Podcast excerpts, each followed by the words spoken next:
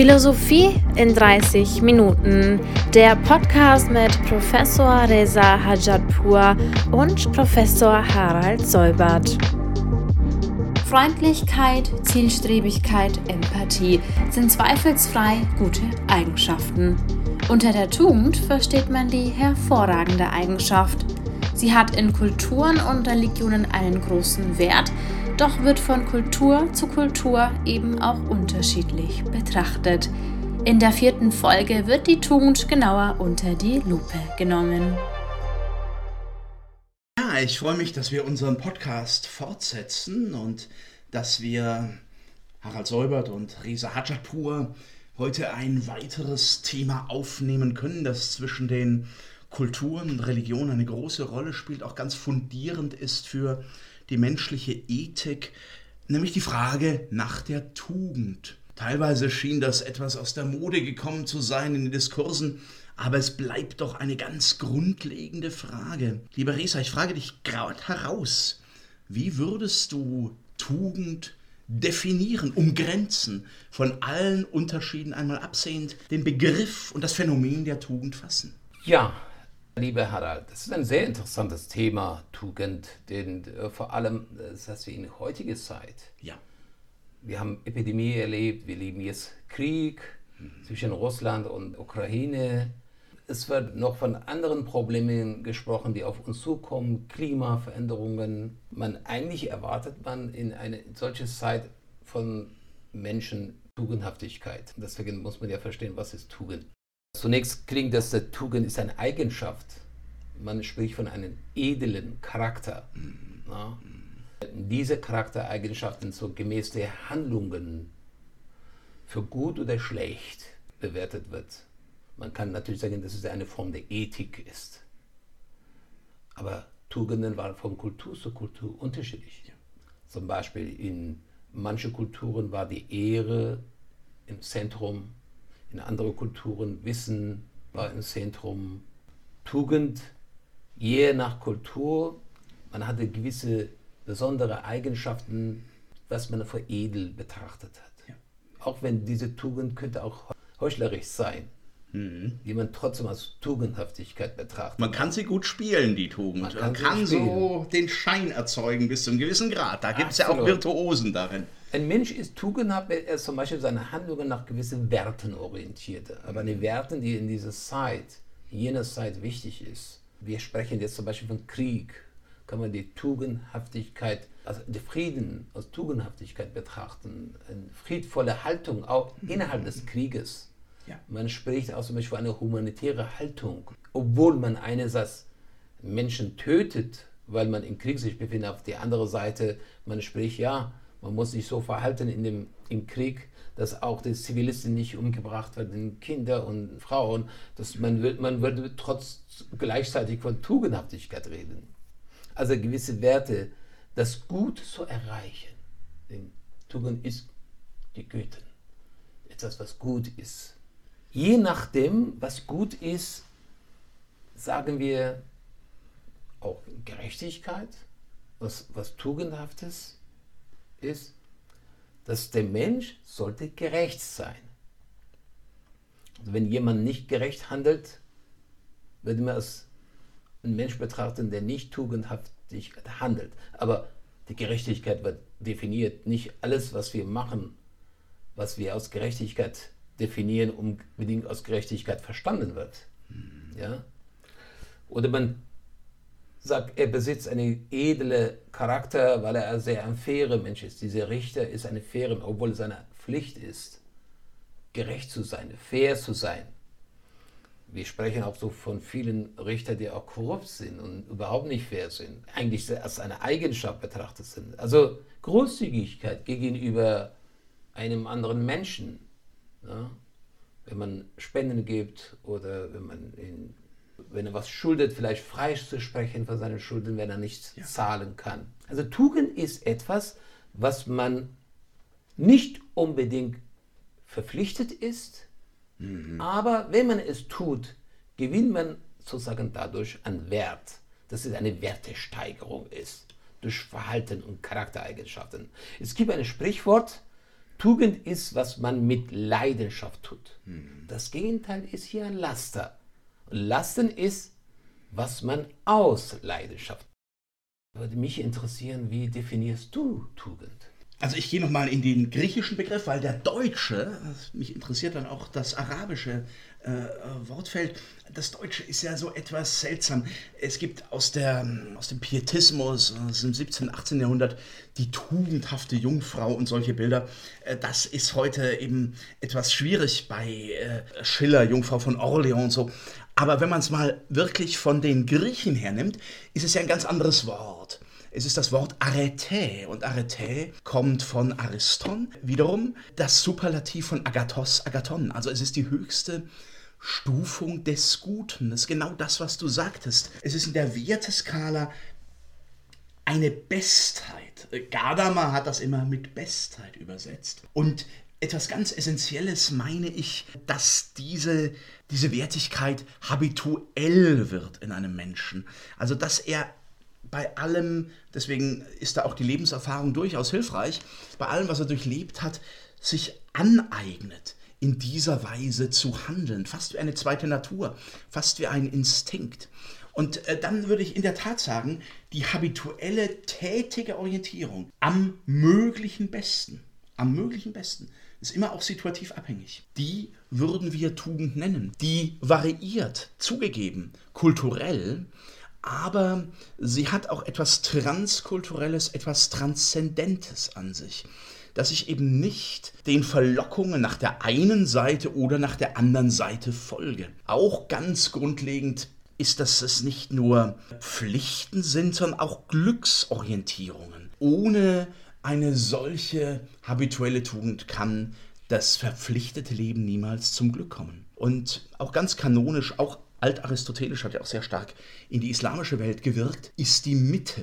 Es ist das Gewinnen einer Mitte zwischen den Extremen. Und zwar einer Mitte, die nicht arithmetisch ist, die auch nicht ein Mittelmaß ist, sondern die aus dem Leben und aus der Kenntnis der eigenen Neigungen und Gefährdungen gewonnen werden kann.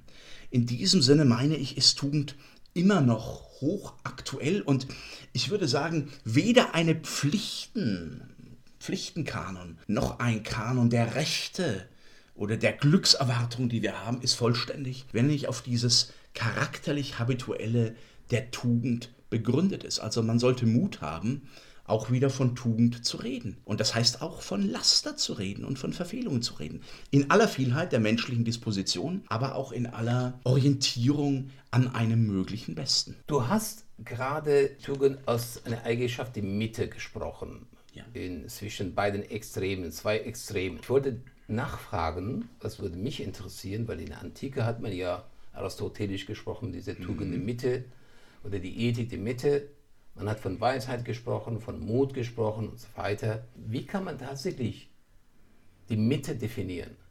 Also wie kommt man auf die Idee, dass zum Beispiel Mut ist die Mitte zwischen Angst und Gedankenlosigkeit oder mhm. übereifrig sein und so weiter? Wie, oder Weisheit als Mitte. So, wie würdest du das verstehen? Ja, ich glaube, diese Mitte ist sehr variierend von Mensch zu Mensch, von den eigenen Neigungen, Dispositionen, Fähigkeiten, weil man jeweils eher nach der einen oder nach der anderen Seite neigt. Also es ist ja ganz wichtig, wir können die Mitte nicht einfach mit dem Zirkel ziehen. Man kann das nicht deduzieren. Es ist eine Art Selbstkenntnis, eine Art sich selber zu erfahren und zu erlernen, auch an Beispielen. Deshalb ist ja auch für dieses Element der Ethik das Vorbild so wichtig. Man muss irgendwie Tugend gesehen haben. Also Platon verweist da teilweise ganz äh, schon bis zur Ermüdung auf Sokrates, schaut den tugendhaften Mann an und dann sucht in euch selber sein Abbild. Ich kann das nicht einfach nur begrifflich fassen. Und wenn ich sehe, da gibt es Vorbilder und die gibt es ja auch in unserer Zeit. Es gibt Menschen, wo man sagt, ja, also da habe ich intuitiv eine Neigung zu ihnen und die haben einen Weg, weil sie die Extreme kannten, eine Mitte zu finden Man muss die Extreme kennen, um die Mitte zu finden. Das ist auch, das Absolut. Ist, das kann man nicht so im Sandkastenspiel Absolut. machen. Das ist gefährlich. Man muss durch die Welt gefahren sein, um diese Mitte zu erfahren. Ja. Und da würde ich auch wirklich sagen, hat auch schon wieder fast eine spirituelle Selbstbewusstseinsdimension. Nur wer in seiner Mitte ist und sein kann, kann auch dauerhaft glücklich sein. Also Tugend schlägt auch eigentlich immer die Brücke zwischen Pflichten und Glück. Und ähm, wenn ich in meiner Mitte bin, dann lerne ich mehr oder minder auch Situationen, auch sehr schwierige Situationen, fast schlafwandlerisch, intuitiv zu behandeln, so dass sich diese Mitte hält und auf, auf die Situation überträgt. Nun ist es natürlich relativ einfach, wenn man als Eremit meditierend in dieser Mitte ist. Es wird sehr viel schwieriger, wenn man im Sturm ist, wenn man bedrängt wird, mhm. wenn man angefeindet wird oder wenn man in äh, schwierigen Situationen steht. Aber das ist dann eben eigentlich auch die wesentliche Kraft, diese Mitte und auch diese Heiterkeit zu finden. Also es erfordert wirklich Selbsterkenntnis. Vielleicht noch ein Beispiel. Es ist auch so, wie es ja manche Handlungen gibt, auch manche Sportarten gibt, wo man, wenn man gut ist, gar nicht mehr nachdenkt, dass man das macht. Das ist sehr viel an der Kunst des Bogenschießens äh, demonstriert worden in der, im Zen. Habe ich keine Erfahrungen, aber ich habe einiges darüber gelesen. Wenn man es wirklich in seinem Körpergedächtnis, in seiner Intuition hat, dann trifft man, ohne überhaupt noch sich zu überlegen, dass ich ziele und dass ich ein Ziel habe. Das wäre die inkorporierte Orientierung an der Mitte. Und das ist natürlich für das ethische Verhalten etwas sehr Beruhigendes, wenn man sich das zumindest schrittweise aneignen kann und auf, einen solchen, auf eine solche Stufe kommen kann. Du hast ja davon gesprochen, dass der Tugend eine Art Habitus ist. Das ist eine mhm. Eigenschaft, dass ja. sie in der Natur der Menschen verankert genau. bleibt, zu, der, zu seiner Natur wird zumindest. Ja, ja. Aber der Mensch ist ja von Geburt an ist nicht ja tugendhaft. Also ein Kind, der geboren wird, muss erstmal ja erzogen werden. Mhm. Und das Kind wird immer erzogen nach den Prinzipien, die herrschen. Das heißt, muss derjenige, der Erzieher ist, der die Tugenden erkennen, wissen, was die Tugend ist und muss ein anderes Kind oder eine Jugend beizubringen, was die Tugenden bedeutet. In welcher Weise kann sozusagen Tugend zur eigenen Natur werden? Also welche Erkenntnis brauchen wir überhaupt, mhm. dass wir so weit sind, dass wir sagen, Mut ist eine Tugend und die soll ich so üben, dass er einmal zu meiner Natur wird, dass ich ohne Überlegung immer mutig handle oder weise bin, sozusagen. Oder Großzügigkeit ja. gibt es so als eine Tugend. Wie kann man das vorstellen? Diese Habitus. Mhm. Äh, wo ist es tatsächlich die Tugend, etwas, was man im Grunde erstmal lernen sollte, aneignen sollte ja. und dann zu einer menschlichen Natur wird? Und wenn es so ist, wir sehen auch, dass die Tugend von Kultur zu Kultur unterschiedlich ja. ist. Ja. Das ist natürlich ein schwieriges Problem. Ich meine, die Frage ist, ist der Mensch, wenn er da so geboren wird mit seinen Trieben, mit seinem Schreien, mit seiner Bedürftigkeit, ist er eine Tabula rasa, der erst durch das Lernen und Erziehen etwas eingeschrieben werden muss? Also der Text der Kultur, das ist ja sicher in bestimmter Weise so und so läuft ja auch Erziehung bis heute. Aber sie sollte nicht nur so laufen, meine ich, sondern ich sehe auch noch das andere. Das war der große Streit zwischen Rousseau und äh, Leibniz auf der einen Seite und Locke auf der anderen, also Tabula rasa. Oder ist das eigentlich alles auch schon im Menschen angelegt? Ist es angelegt und muss nur ausgegraben werden, majeutisch, also wie eine Hebamme herausgehoben werden. Ähm, ich würde gar nicht sagen entweder oder, ich finde also dieses entweder oder immer schwierig, aber ich würde sagen, man sollte damit rechnen, dass die Seele nicht einfach ein unbeschriebenes Blatt ist und dass da schon was angelegt ist, aber zugleich eben bewusst gemacht werden muss. Und insofern wird man einem Menschen, einem kleinen Menschen auch nicht einfach so jede beliebige Tugendlehre aufschreiben können, sondern er wird sich dagegen wehren. Und wenn er sich nicht äußerlich wehrt, dann innerlich, dann gibt es, ja, dann gibt es eine Entfremdung, dann gibt es einen dauerhaften Widerstreit. Das ist ja gar nicht so einfach mit der Erziehung. Wir haben natürlich die Schemata, äh, wie der Mensch zu einem höheren ethischen Wesen kommen, Kohlberg, Piaget und so, das haben wir. Aber es ist ja sehr konkret die Frage, wogegen wehrt er sich und wo findet er sich wieder? Und ich würde sagen, da haben wir einerseits die kulturellen Relativitäten ganz stark, auch in unserer heutigen Welt wird ganz stark nach unterschiedlichen Leittugenden erzogen, aber wir haben auch doch eine universale Idee des Menschseins und der Menschheit bei all diesen Differenzen, einer Humanität, einer umfassenden Kulturen, Religionen übergreifenden Humanität, in denen eigentlich diese Tugend erst wirklich wird. Und wenn man es jetzt im Einzelnen nimmt, dann kann man sagen, gut, Tapferkeit, Mut, teilweise sehr Hochgewicht, können ja mit Besonnenheit oder Weisheit durchaus in einem Konflikt liegen. Da finde ich es schon hilfreich, dass man sagt, es gibt die kulturellen Tugenden, es gibt die, ja, die lernbaren, kulturrelativ lernbaren Tugenden, aber es gibt auch die postkonventionelle Moral, wie Habermas das genannt hat, die über die Konvention hinausgreift, letztlich auf dieses menschheitlich-humane eine. Mit der kann man nicht gleich beginnen, aber die liegt auch in jedem Menschen und an deren Herauspräparierung wie an einer schönen Skulptur äh, habe ich immer noch eine gewisse Hoffnung, weil sonst natürlich auch die Tugendlehre sehr manipulierbar wäre durch Ideologien und durch verschiedene Kräfte, die dann teilweise auch in Nationalismus oder in Kriegstugenden zurückführen, was wir auch teilweise heute sehen. Ja, wenn man von dem menschlich-humane spricht, von ja. Habermas, also Tugend, wenn es ein Teil der Ethik und etwas Universelles sein sollte, dann mhm. kann ja nicht von Kultur zu Kultur unterschiedlich sein.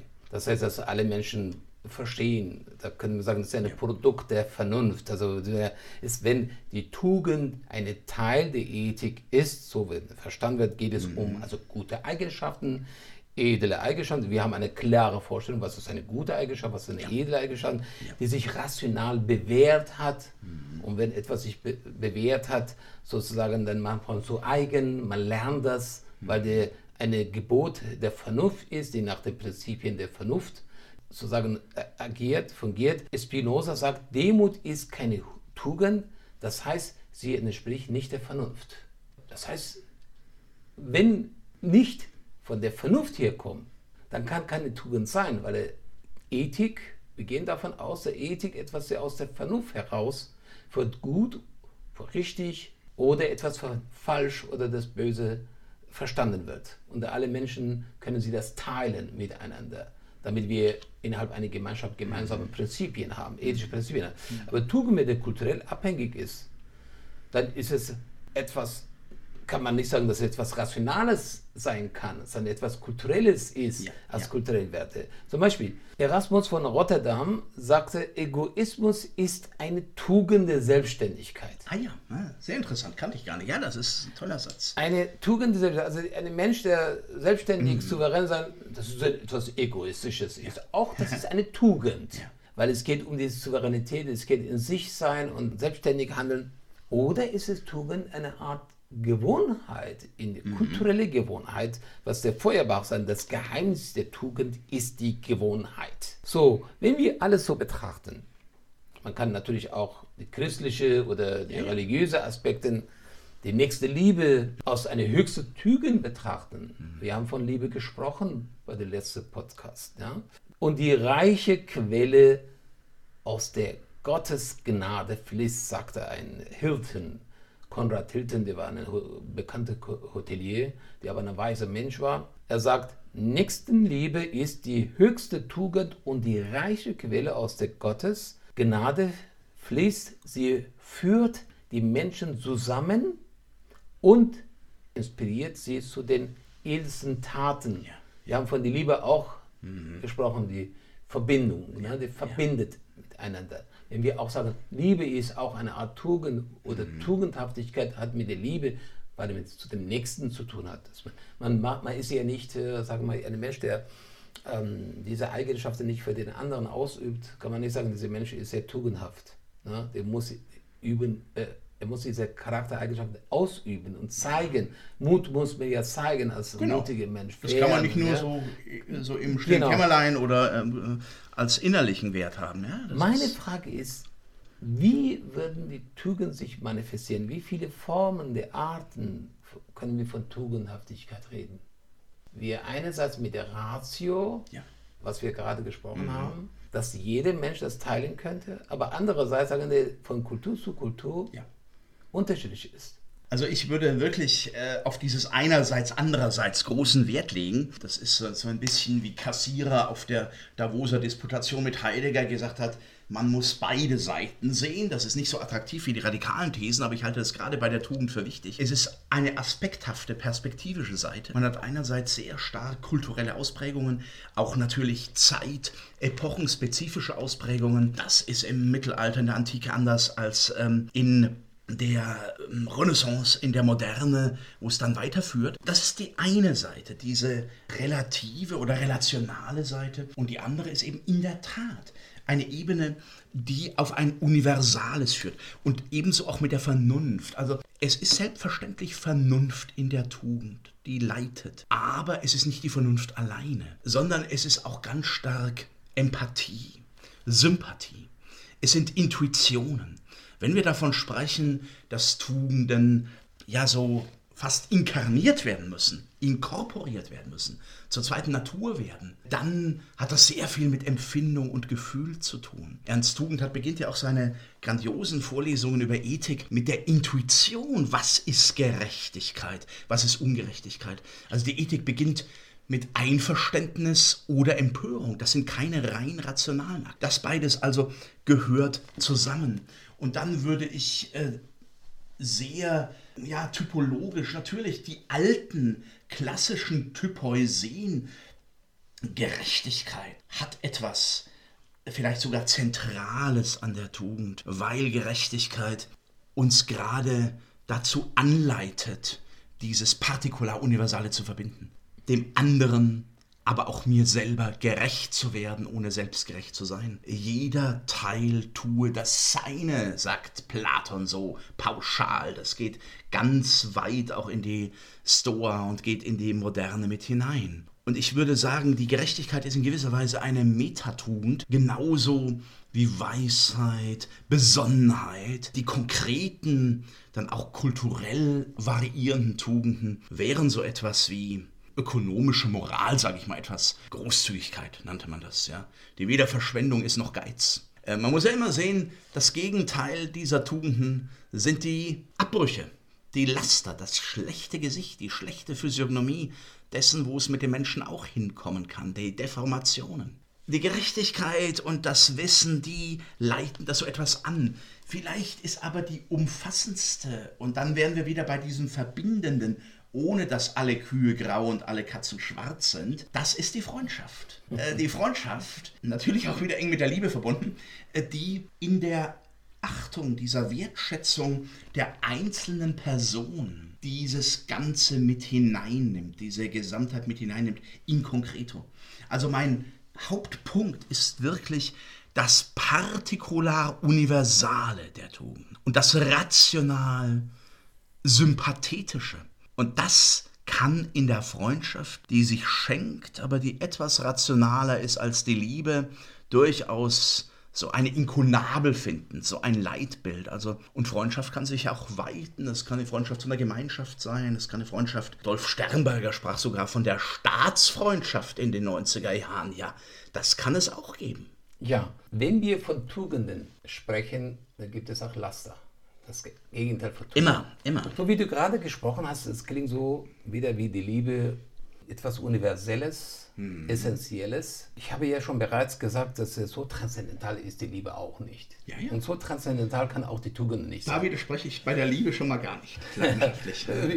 Äh, Freundschaft ist eine, ein Wert, ein, eine, eine, dass die Menschen im Laufe der Evolution unter sich miteinander Ja.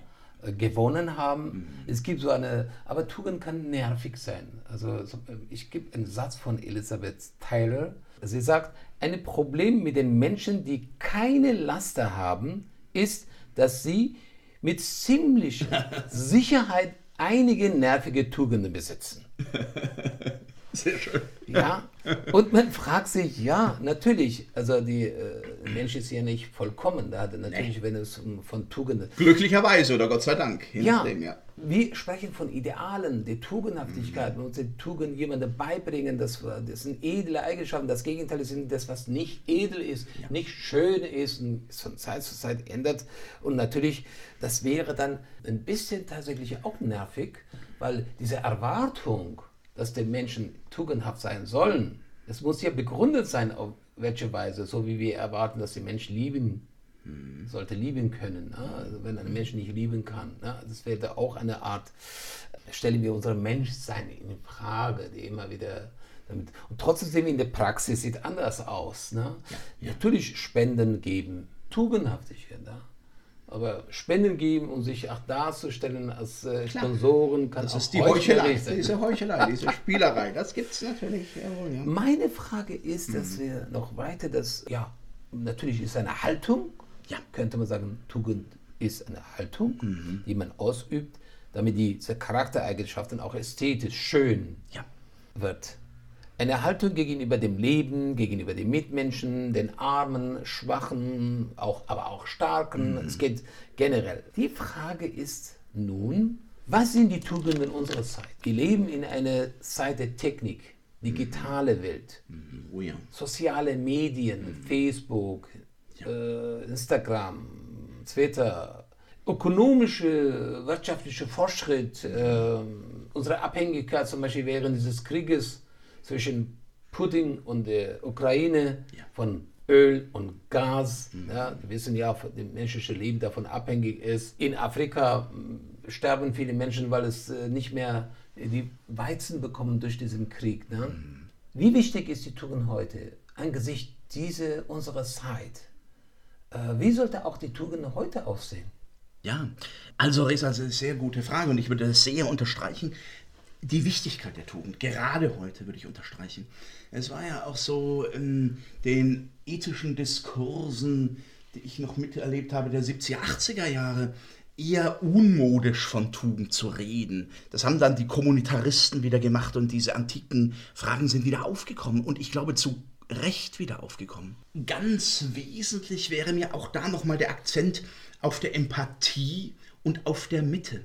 Und ich meine, niemand, der nicht in den hintersten Wald geht, kann sich aus den Social-Media-Kanälen und so weiter herausnehmen. Aber er oder sie brauchen eine Gelassenheit dem gegenüber, eine Möglichkeit Abstand zu nehmen, zu überlegen. Wir haben ja auch viel mit Fake News zu tun. In allen Kriegen stirbt als erstes die Wahrheit bekanntlich. Und mhm. das macht auch die die Bedrängnis und die Dynamik des Krieges so stark. Also wenn man auf diesen Wellen surft und man kann fast nicht anders, dann ist eine ganz große Tugend die Gelassenheit, das Überlegen, das Abstand halten. Und das äh, führt wirklich wieder in eine Art Freiheit. Das ist keine Freiheit nur als ähm, ja, ein intellektueller Gedanke oder als eine hohe, transzendente Sache, sondern wirklich eine Freiheit aus und durch Übung. Dass ich auch dann, wenn ich von verschiedenen Stimmen umdrängt werde, wirklich umdrängt, also fast wie so in, einem, in einer Kakophonie, musikalischen Kakophonie, einen Innenraum halte und in diesem Innenraum mein Denken und mein Fühlen wahre. Das halte ich für eine sehr aktuelle Tugend.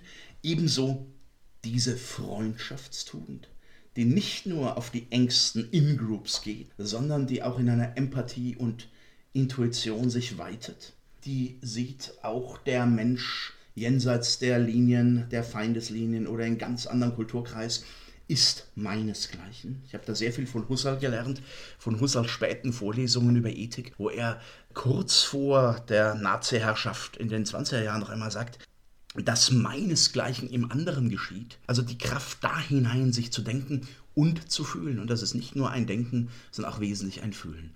Also eine Wertigkeit, die mich dann auch verwandeln kann. Und das braucht die Menschheit ganz entscheidend. Man wird Kriege mal vorübergehend auch mit militärischen Interventionen entscheiden können. Vielleicht kann man das, vielleicht kann man das auch nicht mehr. Aber man braucht letztlich stärker denn je ein Bewusstsein dieser Menschheitstugend und zwar als einer konkreten Universalität.